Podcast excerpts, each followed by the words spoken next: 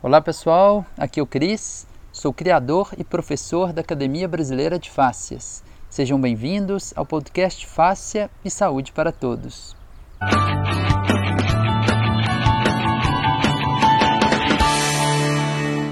Olá pessoal, sejam bem-vindos a mais uma edição do nosso podcast. Eu tenho a alegria de ter como convidado Arthur Aria. Arthur é meu irmão gêmeo, meu melhor amigo da vida é um professor de yoga, de mindfulness, de meditação maravilhoso. E a gente tem a oportunidade de conversar um pouco sobre saúde plena, trazendo um olhar físico, emocional e espiritual. Então espero que vocês gostem e um grande abraço para todos. Sempre uma alegria quando a gente pode conversar, né? seja pessoalmente, seja é, via é, essa live, né? essa possibilidade digital. Às vezes a gente se liga e aí conversa um bom tempo, enfim. Então, alegria a gente falar desse assunto hoje. Bem-vindo, querido. Obrigado. bom, bom, bom estar aqui, prazer com você. Boa. E aí, eu tenho uma primeira pergunta para você. Né? Como é que você está chegando aí para esse encontro nosso? Chegando animado, feliz de poder conversar sobre um tema que é tão gostoso e, e é um tema que a gente vem explorando através da nossa vida e do nosso trabalho já há alguns anos, né? Há muitos anos. E, e o bacana é que, que é isso, é um tema que, que entrelaça o pessoal e o profissional, né? Porque a gente só partilha aquilo que a gente tem, né? E, e aí a gente não que a gente tenha plenamente a saúde, mas a gente está num caminho de busca dessa saúde, né? E aí, e aí, e aí a gente vem uma pergunta assim que me vem é o que que é saúde plena, né? Uhum. Sim, é uma reflexão que eu gosto de, de fazer, né? Mas desde já eu reconheço que não é algo estático, não é algo que você conquista e pronto. Né? É algo que você está conquistando a cada momento, a cada respiração, né? a cada semente saudável que a gente cultiva dentro de nós. Né? Então eu devolvo agora para você. Uhum. O que você diz? Legal, querido. É, bom, eu, eu gosto muito dessa perspectiva que você traz, que é, é de que não é algo estático. Né? E realmente não é. Né? Se a gente pensa na, na homeostase, que é a capacidade de manter o equilíbrio do nosso sistema interno funcionando, é, a gente até prefere o uso de uma outra palavra que chama alostase, que significa o quê? Que não é algo estático, que é exatamente algo dinâmico. É, e essa perspectiva, é, eu vejo que ela convida a gente é, a ter uma tranquilidade em relação a, a esse caminhar da saúde, entendendo que ele não é uma coisa estável. E isso acontece em relação ao bem-estar físico, isso acontece em relação às nossas emoções, isso acontece em relação à nossa conexão com o espiritual. Tem dias que a gente se sente com mais energia física, que a gente sente emoções mais agradáveis, que a gente está mais conectado. E tem dias que menos. Né? E a saúde é esse processo de construção. Né? Então, bom, acho que a gente está bem alinhado nesse pensamento. E aí, quando você pergunta, né, então, o que é saúde? É uma reflexão que a gente troca muito sobre. Né? É, eu vejo muito saúde, né, até a partir de uma fala sua comigo certa vez, Saúde tem a ver com tornar-se inteiro. E, e, o que é se tornar-se inteiro? Tornar-se inteiro tem a ver com reconhecer que não há separação entre o corpo ou entre os aspectos do físico, do emocional, do mental, do energético e do espiritual. Eu tive essa realização mais profunda há umas semanas, é, de perceber que não é que não há separação, né, em alguma forma, é a mesma coisa. É, o físico, o mental, o espiritual, eles estão intimamente relacionados. Então, realmente, eles não são separados.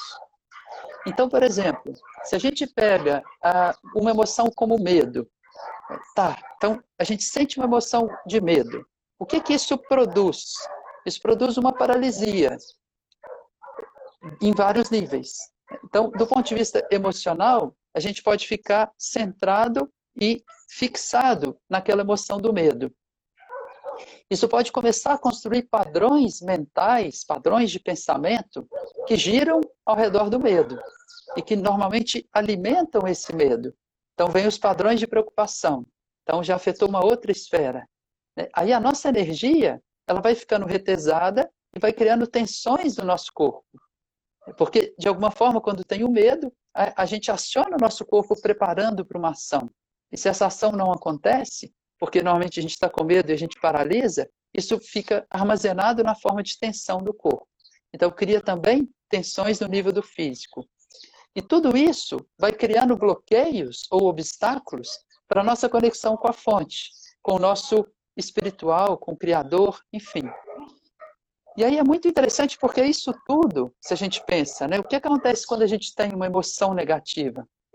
A emoção negativa, né, e eu estou chamando negativa aqui entre aspas, ela coloca a gente mais voltado para o que acontece fora e menos voltado para o que está acontecendo dentro.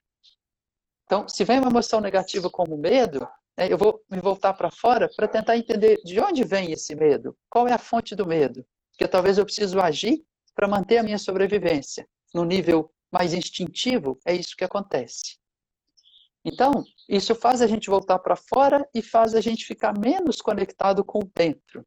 E assim, menos conectado né, com a possibilidade da gente estar é, tá alinhado com o nosso interior. Então, aqui é, dando um exemplo de como uma emoção vai afetando todos os níveis. E por isso eu digo que não é separado. É, do ponto de vista contrário, a gente pode ter uma alteração física, por exemplo, uma alteração da microbiota, que é a população de micro-organismos que vive dentro de nós, né, causando uma disbiose, que vai produzir sintomas físicos, por exemplo, né, uma alteração do intestino, ou, por exemplo, uma dor lombar que venha decorrente disso, né, que vai produzir consequências emocionais, porque tem um eixo que liga o intestino ao cérebro, a construção das nossas emoções. Então a gente começa a construir emoções que são menos positivas, né, que podem ser um pouco mais negativas. Né? Isso vai ter consequências no nível energético, que o nosso corpo vai ter que deslocar recursos para poder lidar com aquela desbiose e com as consequências que estão acontecendo ali. Né? Isso vai gerar estresse e, novamente, uma orientação para fora e não para dentro. Então, de novo, a gente tem uma repercussão em todos os níveis. Então, a gente pensar em saúde e pensar em tornar-se inteiro tem a ver com a gente reconhecer que não existe separação entre esses vários aspectos. Volto para você. Como é que é isso? Faz sentido? Sim, faz muito sentido. É, uma vez que a gente reconhece que saúde ela é uma integração desses vários níveis, e é bacana a gente trazer, por exemplo, a, definição da OMS para saúde, é, é, ela abarca isso. Ela diz, é um bem-estar. Eu gosto dessa palavra, um bem-estar. Uhum. Físico, psicológico e espiritual. Não, social. É, é a definição deles. Né? É, então, mais uma vez, ela mostra que se a gente quer uma integração entre esses vários aspectos, né, a constru... se saúde é uma integração desses vários aspectos, a construção da saúde ela envolve esses vários aspectos. Né? Então, uma coisa é a gente cuidar de uma doença, outra coisa é a gente promover a saúde. Então, quando a gente pensa em promover saúde, a gente precisa pensar nisso tudo. Né? Como que a gente é, cria uma forma de viver, uma rotina saudável, que ajuda a gente a construir, a fortalecer cada um desses aspectos. Né? Então, como que no nosso dia a dia a gente está cuidando do corpo? Isso inclui alimentação, inclui sono, inclui atividade física, né? inclui um yoga, se, se for opção, assim, algo que vai mexer o corpo. Né? Mas como que a gente está cuidando das emoções?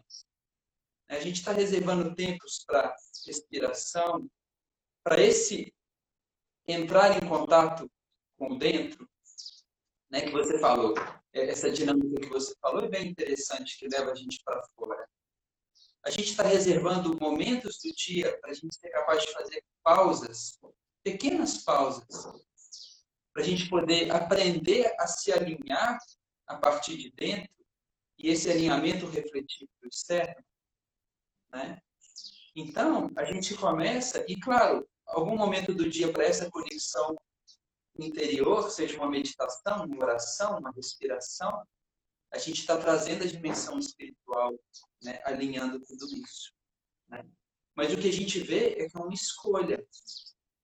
Né? É uma escolha, ou várias escolhas, em direção ao saudável. Né? Então é preciso, em algum momento, se a gente quer promover a saúde em nós e a partir de nós espalhar essa saúde para o nosso entorno, né?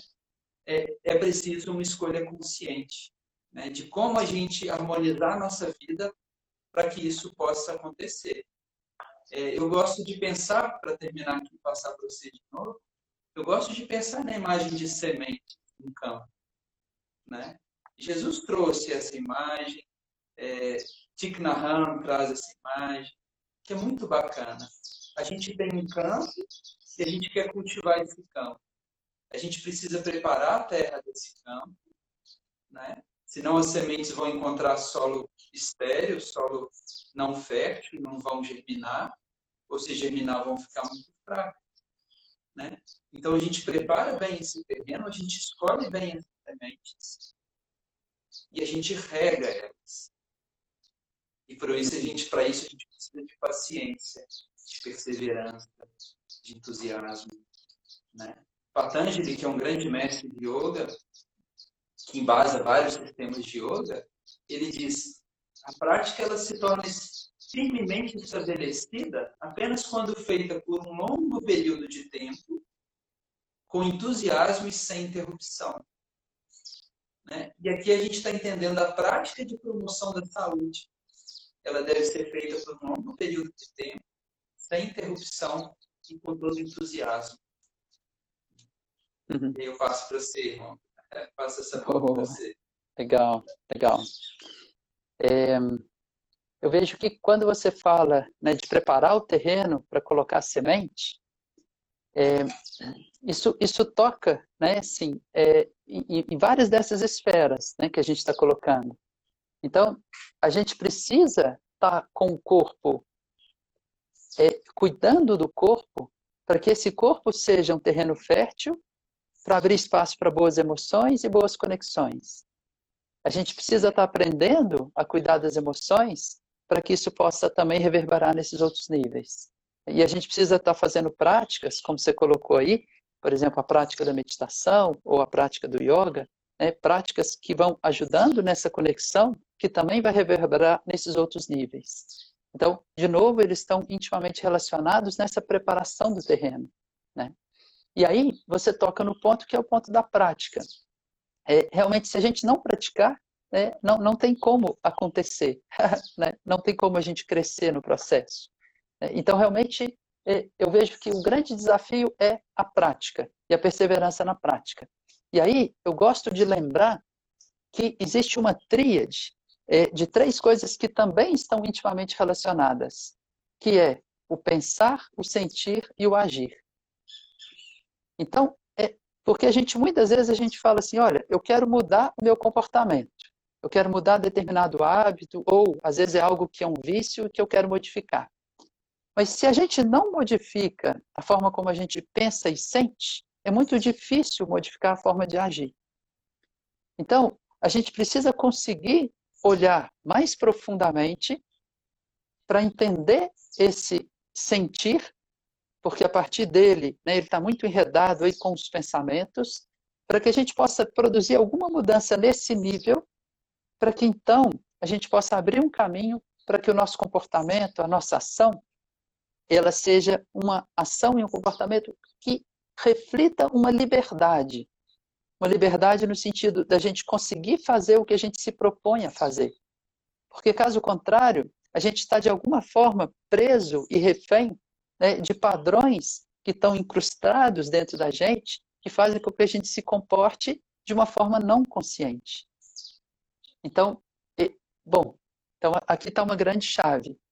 E aí talvez a, a, gente comece a entrar na esfera de, então, como mudar é, o sentir? Né? Ou, ou como estabelecer uma relação mais saudável com o sentir? Porque talvez em alguma esfera a gente não quer mudar as coisas, mas a gente quer estabelecer relações saudáveis com o nosso corpo no nível físico e também no nível do sentir. E aí talvez uma boa pergunta para nós agora, pelo menos para a gente tocar nesse ponto é, como estabelecer uma boa relação com as emoções? Considerando, né, aí eu já passo a bola para você, considerando que a emoção em si, ela não é positiva ou negativa. Né? A emoção é. E aí, o, o que fazer para desenvolver uma relação saudável com a emoção que surge? No sentido, opa, vem uma emoção negativa. Eu não preciso rejeitar essa emoção negativa. Né? Eu posso, de alguma forma, abraçá-la. Né? De alguma forma, eu posso até mesmo celebrá-la. Enfim. Bom, vou passar para você, depois volto para mim. Como é que é que você vê isso, para a gente desenvolver uma relação saudável com as emoções? É, a sua fala, eu, eu vou, eu vou responder isso, mas a sua fala me lembrou o, um professor de yoga que eu gosto muito, de, de meditação que eu gosto muito, um mestre mesmo. Ele, hum. ele fala da meditação né, para ele para observar. Né? É parar para olhar em profundidade algo. Então, eu sinto que o, o, parar é uma das chaves. Uhum. Em algum uhum. momento a gente precisa parar e nesse parar, a gente cria um espaço. A gente é extremamente viciado em preencher os nossos espaços. Eu tenho uma aluna de 80, 81 anos e que fala, Área, ela me chama de Área, Área, eu não tenho tempo, eu não consigo ler. Né? Então, assim, a gente tem uma capacidade incrível de preencher o nosso tempo, né, os espaços de tempo, e, e se a gente não faz uma escolha consciente de criar pausas, momentos de parar e olhar em profundidade, né, a gente tem pouca chance de lidar de forma saudável com nossas emoções. Porque uhum. as emoções, eu gosto de pensar nelas como uma criança, um bebê, uma criança, que está chorando. E, bom, quem já teve contato com criança né? É, e o Cris está tendo, está com dois filhos pequenos, eu também tenho dois pequenos. Muitas vezes, tudo que uma criança quer é ganhar um colo. E aí ela ganha um colo ali de um minuto, sai correndo para brincar de novo. Às vezes um colo de cinco minutos. Às vezes um colo de dez minutos. Mas às vezes tudo que ela precisa é um colo, mas um colo de verdade.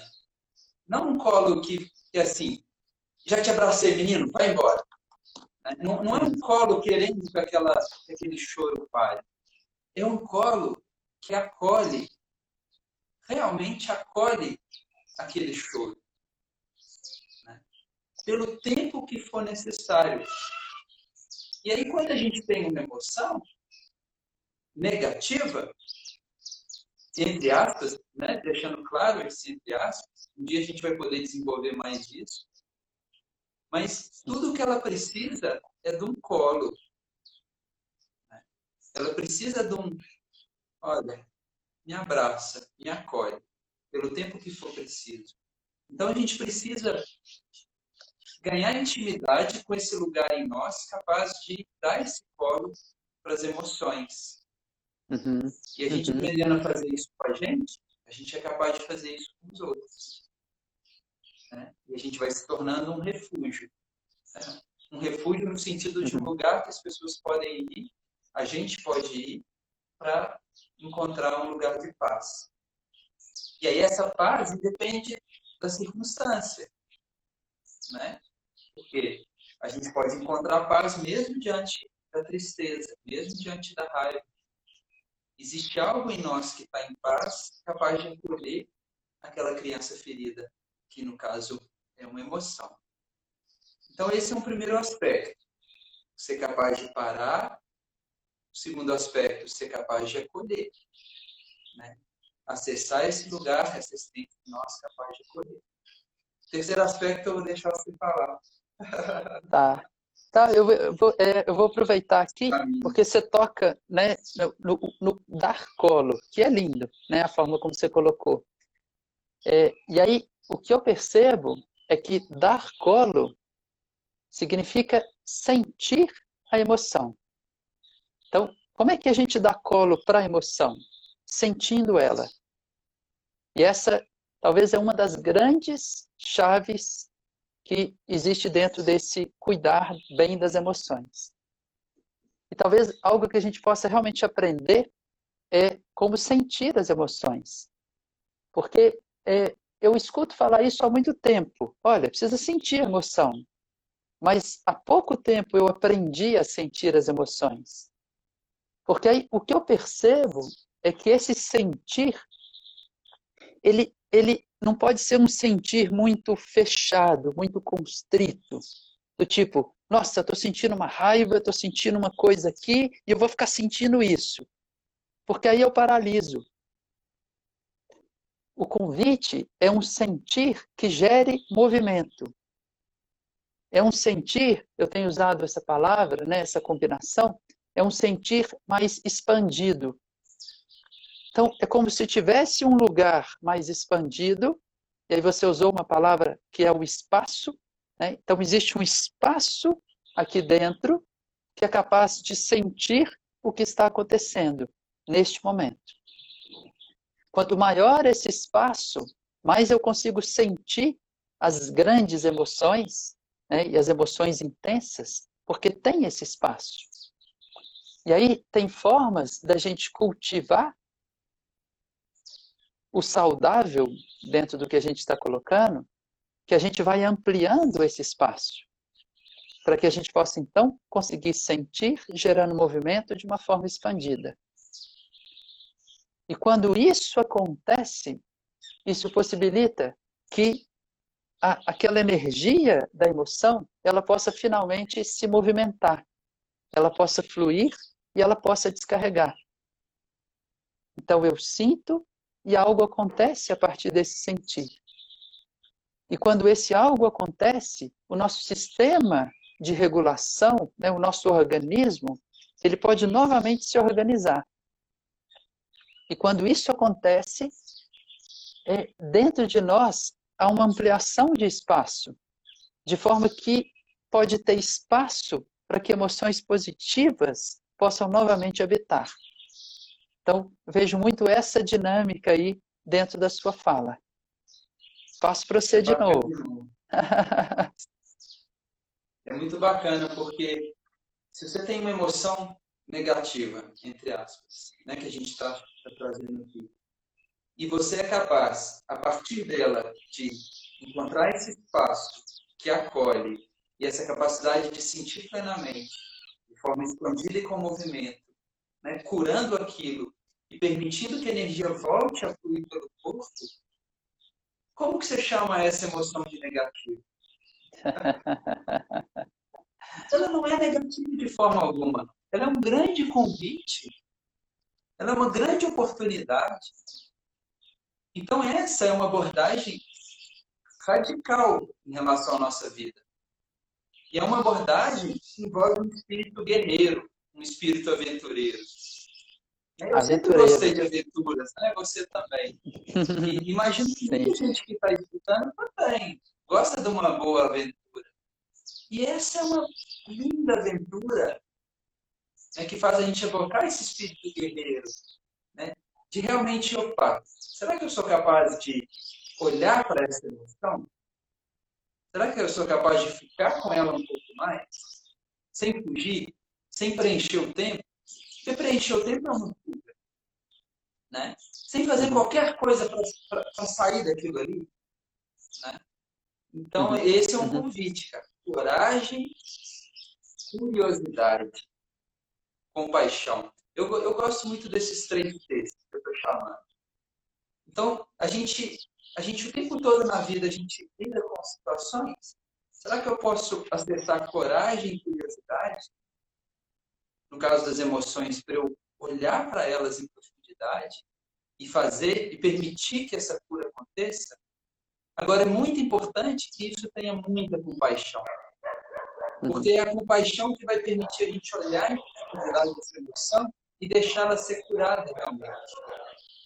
Porque se em algum lugar a gente quiser, a gente estiver querendo se livrar dela o mais rápido possível, não vai funcionar o processo. Você sabe disso, né? Uhum, uhum. Então tem que ser realmente tem que ser realmente um polo. Sim. Fala, é, fala. Senhor fala, me, me, toca dois pontos aqui que são interessantes. É, primeiro, quando você fala da fuga, né? Tem várias maneiras da gente fugir. Uma delas é a distração. É, outra, né, são os vícios, que não deixam de ser as distrações também. Outra, que é mais sutil, é expressando a emoção de qualquer jeito. E isso é muito interessante. Então, por exemplo, se eu estou sentindo raiva, quando eu expresso aquela raiva de qualquer jeito, isso está mudando a forma como eu estou me sentindo internamente.